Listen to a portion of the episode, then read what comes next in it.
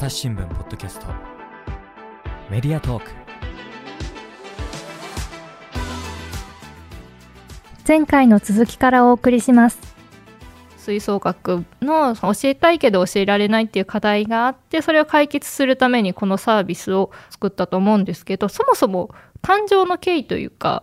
開発したのは郡さんご自身ってことですか？一番最初のタイミングとしては私が、まあ、こういうふうなアイディアがあって実現できないかなというふうに思っていたんですけれども、あの、まあ、そのタイミングで社内で、まあ、あの、こういうふうな、なんか新しいアイディアとかを、こう、提案して、それがまあ、良ければ、あの、社内で事業化をしようというふうなプログラムがありまして、まあ、そこに、あの、応募させていただいたというのが、始まりのところになります。それって入社したばっかりの時に応募したってことですか？そうですね。えっと、1年目の9月のタイミングで応募しました。すごいですよね。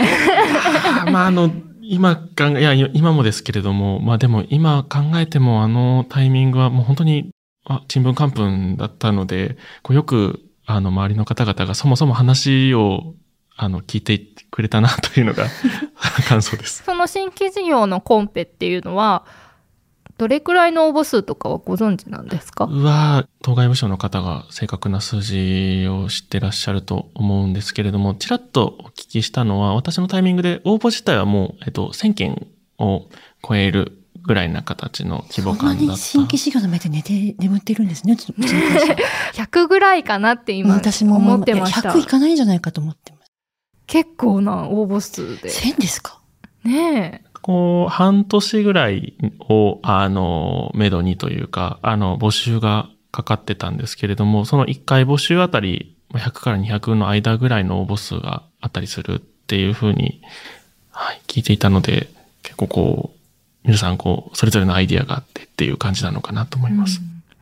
これ審査自体はどういうふうな審査をしていくんですか？あの、ここは結構こう時々によって変わったりはするんですけれども、私の時は書類審査とから、えっ、ー、と、始まって、一次審査が外部の会社の方々も含めた審査があって、で、二次審査で社内の新規事業部の方々の審査があって、ここでこう、あの、まあ、仮説検証みたいな形でちょっとプレ版を作って市場調査をする。っていうふうなところの審査があって、で、その結果をもとに最終的な審査、まあ事業化するかどうかの審査があるというふうな形だったので、かれこれ、こう、かなり、あの、2、3年かかってっていう感じでしたね。結構長期で。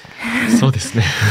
この市場調査っていうのはどういう感じでしてたんですかね？あの、まあ最初のタイミングですね、予算がまだこう少しでも降りる前のタイミングは、あの、まずあの、そもそも、まあ、自分が思っているような課題感というのが実際に市場にあるかどうかっていうのを確かめるためのものだったので、本当にこう、当事者の方々にインタビューをしたりだとか、あとは、あの、関係ありそうなこう数字を、あの、探してきて、それとこう、比べてみたりだとかっていうふうなことを、あの、大まかにはやってました。その関係者っていうのは、具体的には吹奏楽部の学校であったりっていうところにインタビューしに行ったっていうような感じですか？そうですね。あの、基本的には、まあ、そこがメインではあったんですけれども、やっぱりあの、最初の段階なので、あまりこう、可能性を絞り切らずに、あの、音大生であったりだとか、一般の、あの、社会人のプレイヤーの方々だったり、プロだったり、小学生だったり、みたいな形で、こう、吹奏楽っていう風なところを取り巻くプレイヤーの方々に、あの、できる限りお話を聞いてきました。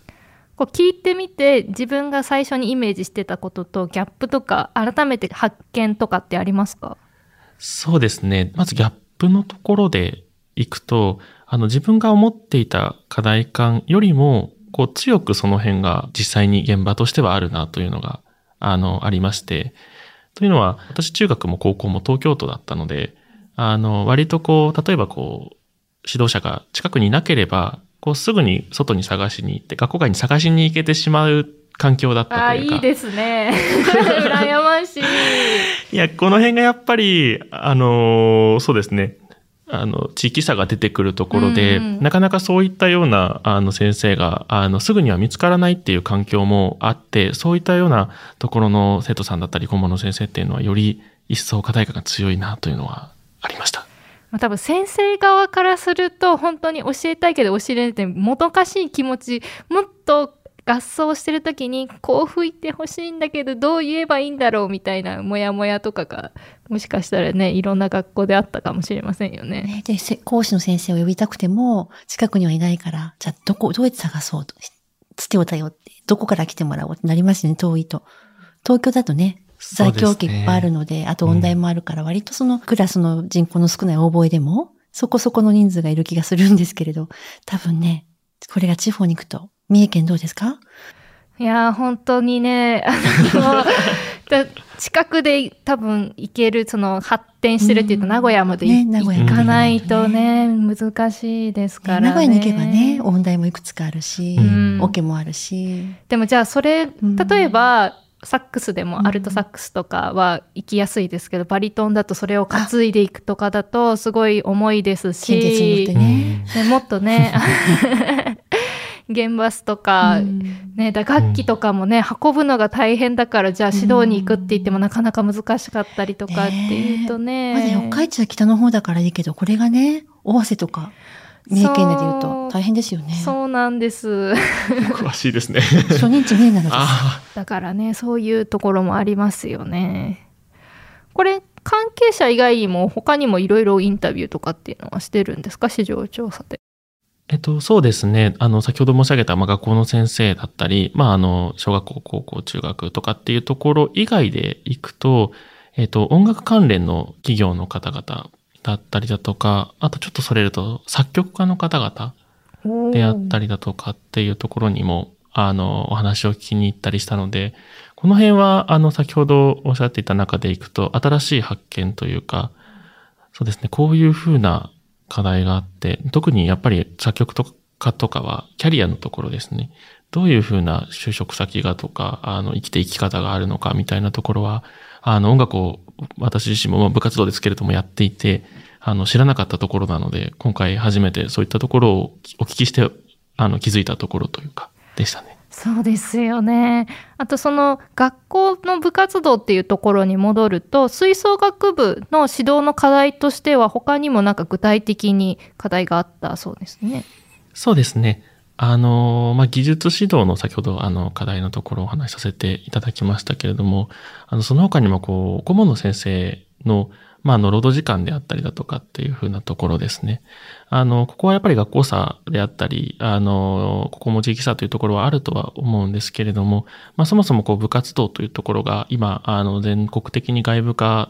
を、うんあの、していこうという方向性が各所長の方でありますので、まあ、こういったところへの反応っていうのは、各先生、あの、課題感としてやっぱりお持ちの先生もいらっしゃるかなというふうなところでした。あとやっぱりその吹奏楽っていうとコロナ禍でいろいろ体制っていうのがね変化してあの魚住さんもねそのコロナ禍のよく取材されてると思うんですけど、練習方法もねちょっとずつ変わってましたもんね当時。そうですね。やっぱりいろいろ、まず時間がね、圧倒的にコロナで、あの、練習できる時間が減ってしまって、まあ、それ物理的に、例えば感染してしまったとか、あの、濃厚接触者になってしまって、登校ができなくなるとか。でそれが複数出てしまって部活動が止まってしまうとか、部活に出なくても同じ学年で学級閉鎖があった。巻き込まれてしまうとか。とにかく去年あたりまでは全員揃って練習することがすごく難しいぐらいで、まあとにかく練習時間がないっていうふうなことはよく聞いてました。まあ、あとはね、いや、今ちょっとおっしゃってたけど、ガイドラインですよね。まあ、地域化のこともあるんですけど、その、それの前に、あの、例の部活動のガイドラインというのが、あの、出ましたけれども、まあ、文化、部活動のあり方に関する総合的なガイドラインっていう文化庁が作った。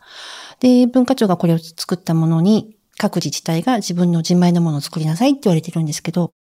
あの、基本的な路線、線として、週あたり2日以上休まなければいけませんとかですね。えっ、と、週末は1日以上は休養日にしなきゃいけませんとか、週中 ?1 日は平日の場合は長くても2時間程度にしなさいですとか、を休日でも3時間程度にしてくださいっていうふうなことが書いてあるんですね。で、これに従わなければいけないということで、練習時間がまあもともとこのぐらいだったってところもあるとは思いますけれども、あの、多くのところはやはり減ってしまったっていう声をよく聞きます。そうですね。あの、土日っていうとまとめて、うん午前中はパート練をして、午後から合奏。ゆっくり、じっくりできる時間が取れてた。そうなんですよね。と、この前も現場の先生に会って、最近どうですか？なんて話したんですけど、その方、中学校の先生なんですけど、で、平日2時間ぐらいしかないと、まず楽器出して、部屋に運んでっていうところがまずある。で、楽器組み立ててっていうのがあって、で、それで、まあ練習に入るのに時間かかるし、また片付ける時間もこう、差し引かれる。プラスその、最近は換気というのもありまして、コロナの、あうんの、換気なんかのも時間もあと消毒だったりとか、まだそういうのもありますから、それも時間取られてしまう。もう一つ中学校だと、生徒同士の困りごとだったりとか、あの、こういう時どうしたらいいんですかとか、そういうこう、生活指導的な部分が結構部活ですから。ああ、そうですよね。うん結構平日ってそういうものが出てたんですって。子供子供たち同士の困りごとが持ち込まれて先生がそれに対応するとか、そういうことをきっちりした上で、じゃあ、あの、集中して練習できる土曜日頑張ろうか、みたいな感じに持っていくことが多かったので、そこのケアはすごく丁寧にされてたそうなので、それがね、今それで終わっちゃうんだよって おっしゃってました。そういう、すごくその方も60個してらっしゃるので、本当にベテランなんですけど、ベテランの先生でもそんな感じだから、若い先生はどんだけ苦労されてるかなって思いますね。大変ですねう。んだからまあそんなんで、あの、練習時間を、まあこれガイドラインにも書いてあるんですけれども、あの、合理的で、かつ効率的、効果的な活動を行ってくださいって書いてあります。だからこれについて、まあ楽器屋さんであるとか、まあ経験豊富な指導者の方であるとかが、いろんなアイディアとか、提案されたりとか、あの、皆さんで追求しているところだと思うんですね。でもね、楽器って、まあ、他のスポーツなんかでもそうですけど、そのもののこう良さ楽しもうと思ったら、ある程度習熟しないと楽しめなくないですか？うん。氷さんもそうですよね。どうですか？そうですね。あのーまあ、本当にここは、あのー個人連の、あの、コンセプトのところでもありますけれども、やっぱり今、小住さんがおっしゃったように、ある程度習熟しないと楽しいところっていうのが見えてこなくて、で、まあ、この先にある、まあ、楽しいところを経験した上で、あの、卒業後もこう音楽を好きになってほしい、好きでいてほしいっていうところが、あの、我々として個人連のコンセプトでもありますし、あの、顧問の先生とよくお話しするところでもありますので、やっぱりここの基礎を身につけるというか、ある程度のところまでっていうのを実現するためのものなのかなと、個人でもそういうふうに思ってます。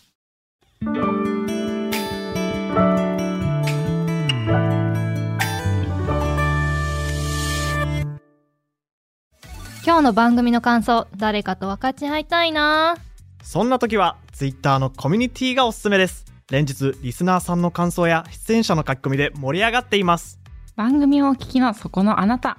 ちょっと作業を止めてスマホを手に取ってみてください。番組をスクロールやタップすると説明文が現れます。そこのリンクをクリックすればお気軽にご参加いただけます。皆さん、ツイッターのコミュニティに入ってくれるかな？いいとも実はガイドラインにその辺書いてありましたあ、よ。本当ですか？びっくりしたんですけど、あ、びっくりしちゃいけない。えっと、生徒の芸術文化との能力向上や、生涯を通じてあ、芸術文化等に親しむ基礎を培うことができるよう、指導するようにというのが書いてあるんです。なので、そのためにね、時間取りたいんですけど、あの、例えば、初心者で始めた時に、こう、楽器吹いて楽しいなって思うまでに、どのくらいかかりました？どうですか？うーん、僕はす、いや、どうだろう、3ヶ月、いや、3、4ヶ月ぐらいですか、夏休みが終わったかなぐらいで、やっとちょっと楽しいかなっていう。それってなんで楽しいなって思ったか覚えてます？あ。多分音が鳴るようになって。これはもう明確にありまして、うん人と音が合わせられるようになった瞬間。わかりますね。どうでした？そうですね。例えばトランペットとか、うんオーボエとかもまずうん音を出すところから始めますよね。うん最初音出ないですよね。そうですね。やっぱ難しい。いや、わわ僕も最初音出なかったです。ですよね。はい。なんで、そこから始めるので、うんまず音を出さなきゃいけないっていうところがしばらく時間がかかる。トランペットもそうですけど、うん私も楽器体験して、いろんな楽器吹いて、思いもダメで、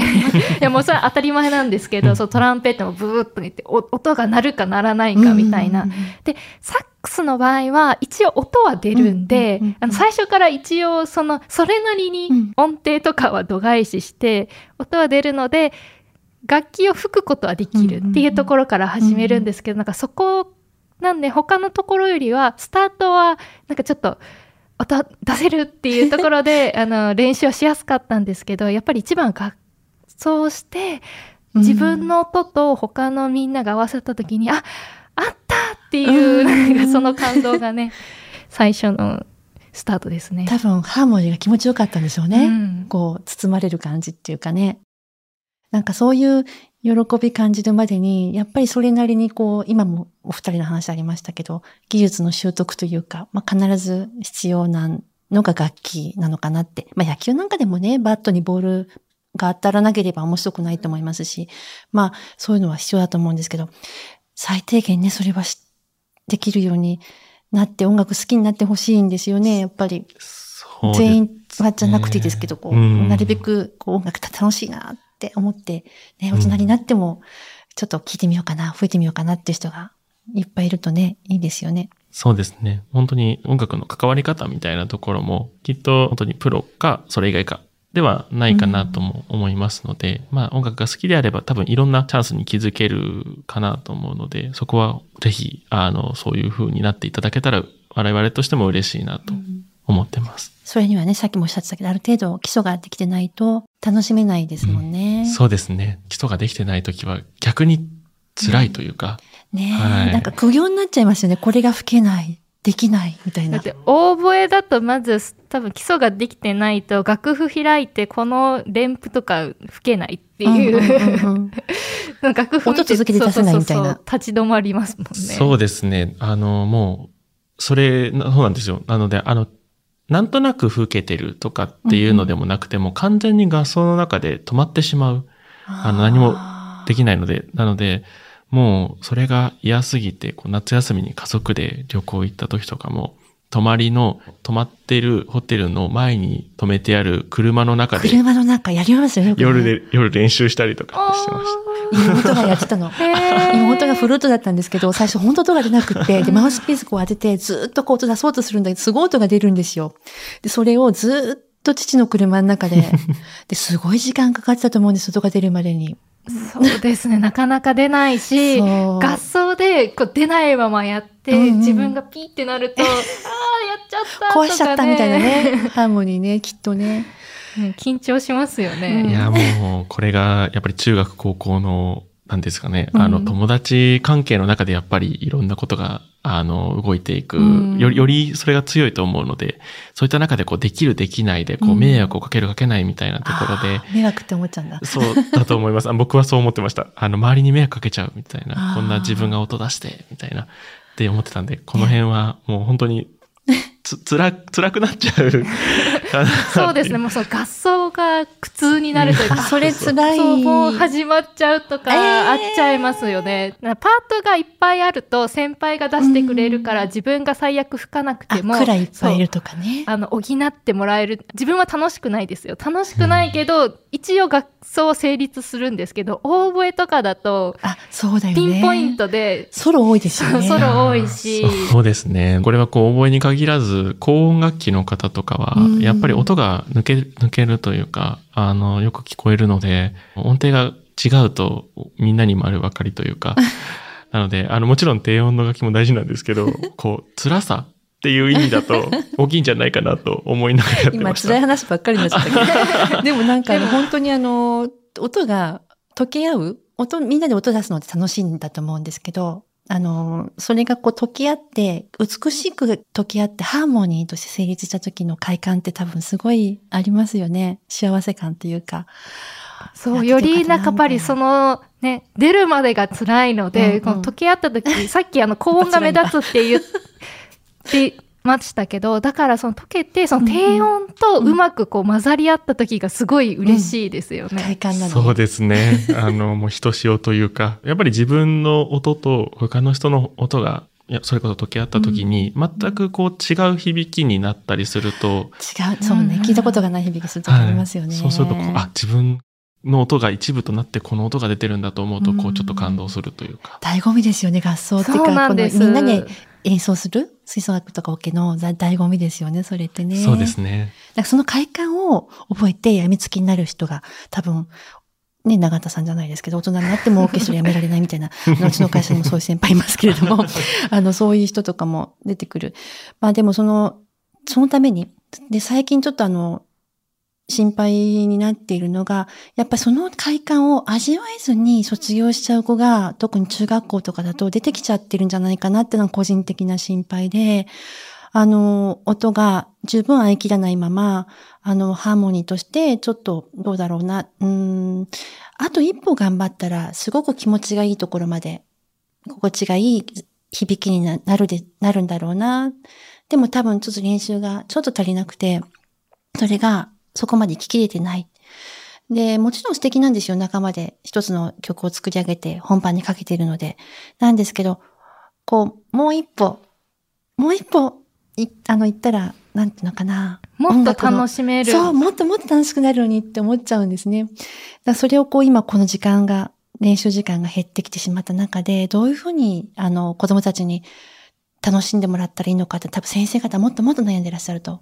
思うんです。そうですよね。この短時間で、じゃあ先生側の視点でどれを優先的に指導するかとかもね。でもさっきも言いましたけど、生活指導もあるわけですよ。うんそれもとても大事なことで、コロナでね、人との関わりが減ってる中で、やっぱそこはすごい大事にしなきゃいけないし、だけどやっぱりその音楽をやっている以上、音楽の醍醐味だったり、楽しさだったりはどうしても教えてあげたいっていうジレンマには先生方はすごい陥ってらっしゃるんじゃないでしょうか。苦悩とかもインタビューされてると多かったですか？そうですね。あの、やっぱりこの普遍的なところとしては、あの、どういうふうに自分が教えたらいいんだみたいなところは先ほど申し上げた通りではあるんですけれども、特にこう、昨今で多かったところとしては、感染症でこう学校の、学校ももそうですし、部活動の体制が変わって、ってなった後と前で、こう生徒の皆様との距離感というか、っていうところが、あの、より難しくなったっていうふうにおっしゃってる先生は多くて、例えば、これがいい悪いっていう話はあるんですけれども、生徒の皆様にちょっと厳しめに指導をしたときに、えっと、感染症前であれば、厳しく言ってもついてきてくれた。けども、感染症後だとなかなかその辺がちょっと離れてしまったりとか、こう、ダメージを受けやすいみたいなことはおっしゃっていたので、この辺は非常にこう、関わり合いとしては難しくなってきて、で、あの、どっちがいいっていうことでもないと思うので、これをどういうふうに、あの、順応していくかというか、あの、合わせていくかっていうところが非常にご苦労されている先生多いなという印象でした。それはやっぱりあれなんですかね？人と離れている時間が多かったからっていう感じなんですかね？そこももちろんあるかなと思いますし、やっぱりこう、感染症下でいろんなツール、いろんなやり方っていうのが、まあ、授業にしても、部活動のやり方にしても、あの、提示された中で、あの、生徒の皆さんもこう自分で何かやり方を見つけるとか、こんな方法もあるっていうところをこう自分である程度分かってらっしゃるっていうのがあると思っていまして、あの、やっぱり先生にこう言われた時に、じゃあ自分ではこうやるし、とか、こういうふうなやり方もあるし、っていうふうに思われたりとか、もしくは吹奏楽以外でこんな楽しいこともあるしとかっていうところも含めて、いろんな選択肢が増えたっていうのは一つあるのかなと背景にあるかとは思ってますまあ、。だからそれはもちろんいろんなね解決策があるのでいい面でもあるっていうことではあるんですかね。そうですね。あのーやっぱりそれこそ個人でもまあそれの一つだとは思うんですけれども、こういうオンラインでレッスンをしていくっていう風なところに関しても、あの、プラスになるところは非常に多いと思うので、リアルのところ、今までの部活動のポジティブな面、ネガティブな面と同じぐらい、こういったような新しいやり方も、あの、ポジティブな面、ネガティブな面があるのかなとは思います。まあ、そういった中でね個人連、まあ、事業新規事業で応募されたっていうことなんですけれども事業立ち上げとしては前例がないので結構大変だったんじゃないですか？そうですね。やっぱりまずテーマとしては吹奏楽っていうことになるので、こう今までいろんなこう吹奏楽の案があった中で、なかなかそれが実現できてこなかったっていう風なところがありましたので、取り組みが最初とかかり難しかったというのが一つと、やっぱ、あの、先ほど申し上げた通り、私がこう1年目に提案をしたものでしたので、私がちんぷんかんぷんなことを言っているというのに加えて、こう、社内的な信頼、もちろん社外からの信頼っていうのも非常に薄かったので、この辺は、あの、苦労したポイントだったなと思います。まあ、なかなかね吹奏楽ずっといろんな方がやってらっしゃるのでな新規で新しいことやるっていうの難しそうですもんね。ねでもこれはあるようでなかったというか、あの、いろんなレッスン DVD とかってあるんですけど、多分、コーリさんってすごく考えて、あの、新しいものを、今までないものを、なんとかっていうことですごい探されたと思うので、ねだからその辺は、だからこそここまでこぎつけたのかなとは思いますけれど。いや、まあ、あの、それこそ社内の ちょっと話になってしまいますけれども、あの、吹奏楽というテーマ自体は、あの、コンクールがあるので、あの、うずみさんがやられている、あの、CSR の事業部の方で、あえっと、CSR 推進部ですね。失礼しました。の方で、あの、ややっぱりやられているので、そこにたくさん、こう、つながりであった、あるとか知見っていうところがある中で、私の方も、あの、社内でそういう方がいないかというところで、あの、ご相談をさせていただいたタイミングで、門前払いをされても仕方ないなという気持ちで 行ったんですけれども、すごく、あの、話聞いていただいて、この後に個人連になる元となる昴生さんと繋いでいただいたりとか、あの、いろんな社内の方を紹介していただいたりとか、あの、今日、あの、ご参加していただいているのも、もう、むずみさんには非常にお世話になっているなととんでもないですいうと。ころです。私だけではなくて、あの、いろんな人が、本当にな、なぜか、こう、コーリ君を応援したくなる人らしくてですね、なんか本当にこう、最初からいろんな人が、関わった人、いろんな人が、いろんな部署の人が、なんか応援団になってしまっていたので、面白かったです。まあ、でもこのありそうでなかったっていうのであじゃあ確かにいるよねっていうふうに周りもこう思っていくっていう感じそうですね。いや。この、これはいるでしょうっていうのは、なんかありましたし、結構先生方、連盟の先生方とかと話しても、これはあると助かるんじゃないっていうお声は結構いただきましたし。でもただ一方でその吹奏楽関係の人が聞いたらいるなっていうのはこう感覚的に私もわかるんですけど、社内の人だと未経験者の方とか全く知らない方の方がほとんどじゃないですか。その辺はやっぱりねハードルが高そうですけど。そうですね。あの、ここは非常に、まあ、社内で何回かこうご説明をさせていただく機会とかっていうのがある中で、もちろん、吹奏楽の現場をご体験されてない方にとっては、本当にそういうの課題はあるのとか、本当にこのユーザーの方々、生徒の皆さんとか、顧問の先生はこう思うのっていうふうに、あの、の疑問は非常に多かったので、この辺をどういうふうにリアルに感じ取ってもらうかっていうのは、あの、進めていく中では非常にこう気をつけていたポイントというか、苦労したポイントですね。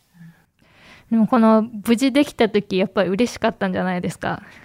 そうですね。もうあの、すごく長い時間がかかったので、もう最終的には何ですかね、達成感とか感動とかっていう、なんか違う何かというか、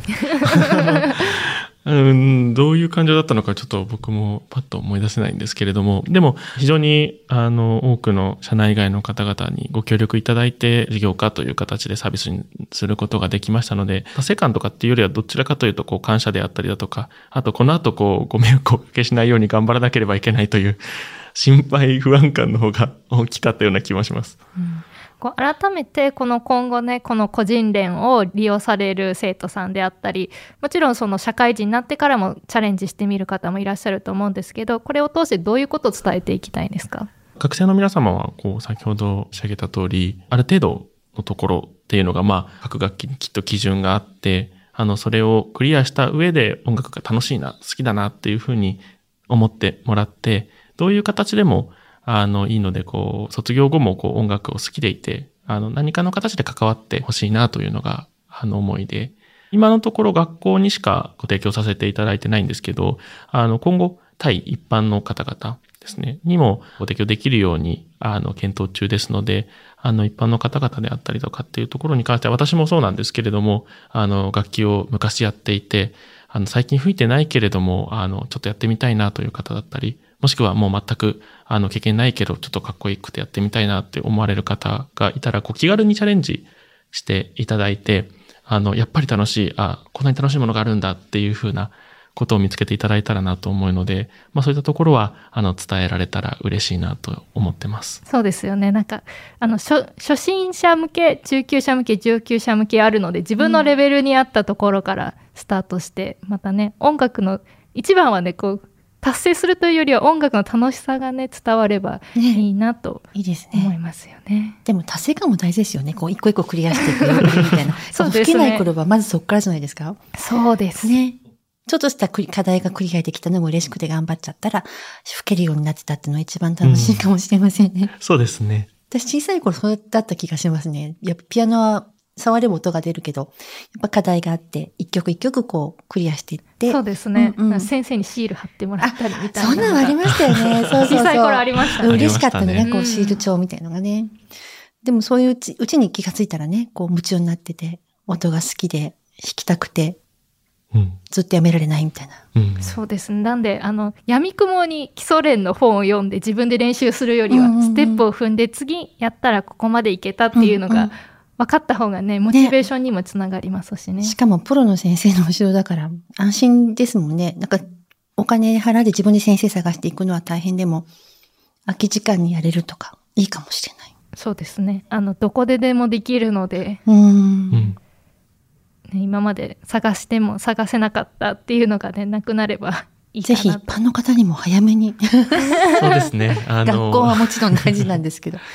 はい。これ4月のね、19日に収録してるので、まあ、配信されてる頃には、まだね、今後のプランだとは思いますけれども。そうですね。配信されてる頃にもし、あの、ご用意できていれば。でも、あの、そのタイミングでなかったとしても、あの、あんまりこう、遠い将来ではないというか、近いうちに、あの、実現できればと思っておりますので、はい。こう、情報等々、あの、こまめにチェックを、もししていただけるのであれば、していただけたら嬉しいかなと思います。はい。はい。お二人ありがとうございました。ありがとうございました。ありがとうございました。朝日新聞ポッドキャストメディアトーク個人練についてお二人にお話を伺ってきました。さて、コーリさん、個人練のお問い合わせ方法を教えてもらえますか？はい。現状、あの、ウェブサイトで、カタカナで個人連というふうに入れていただくと、一番上に出てくるものが、現状ですね、個人連の、えっとサイトになりますので、サイトの方を入っていただくと、上の方にお問い合わせというふうなボタンがついておりますので、お問い合わせボタンから、あの、フォームにご記入を、お問い合わせ内容ですね、いただいて、お送りいただければ、お答えをさせていただければと思います。初めての人も経験者もぜひ一度チェックしてみてください。改めまして、コーリさん、魚住さん、ありがとうございました。ありがとうございました。ありがとうございました。リスナーの皆様、最後まで聞いてくださりありがとうございました。今後も番組を続けるため、ぜひお力添えください。ツイッターではコミュニティもやっています。配信会の内容説明、概要欄の部分を全文表示していただくと、コミュニティと書かれた URL があります。そちらをクリックしていただくと、コミュニティの申請ができますので、ぜひチェックしてみてください。朝日新聞ポッドキャスト、堀江真由がお届けしました。それではまたお会いしましょう。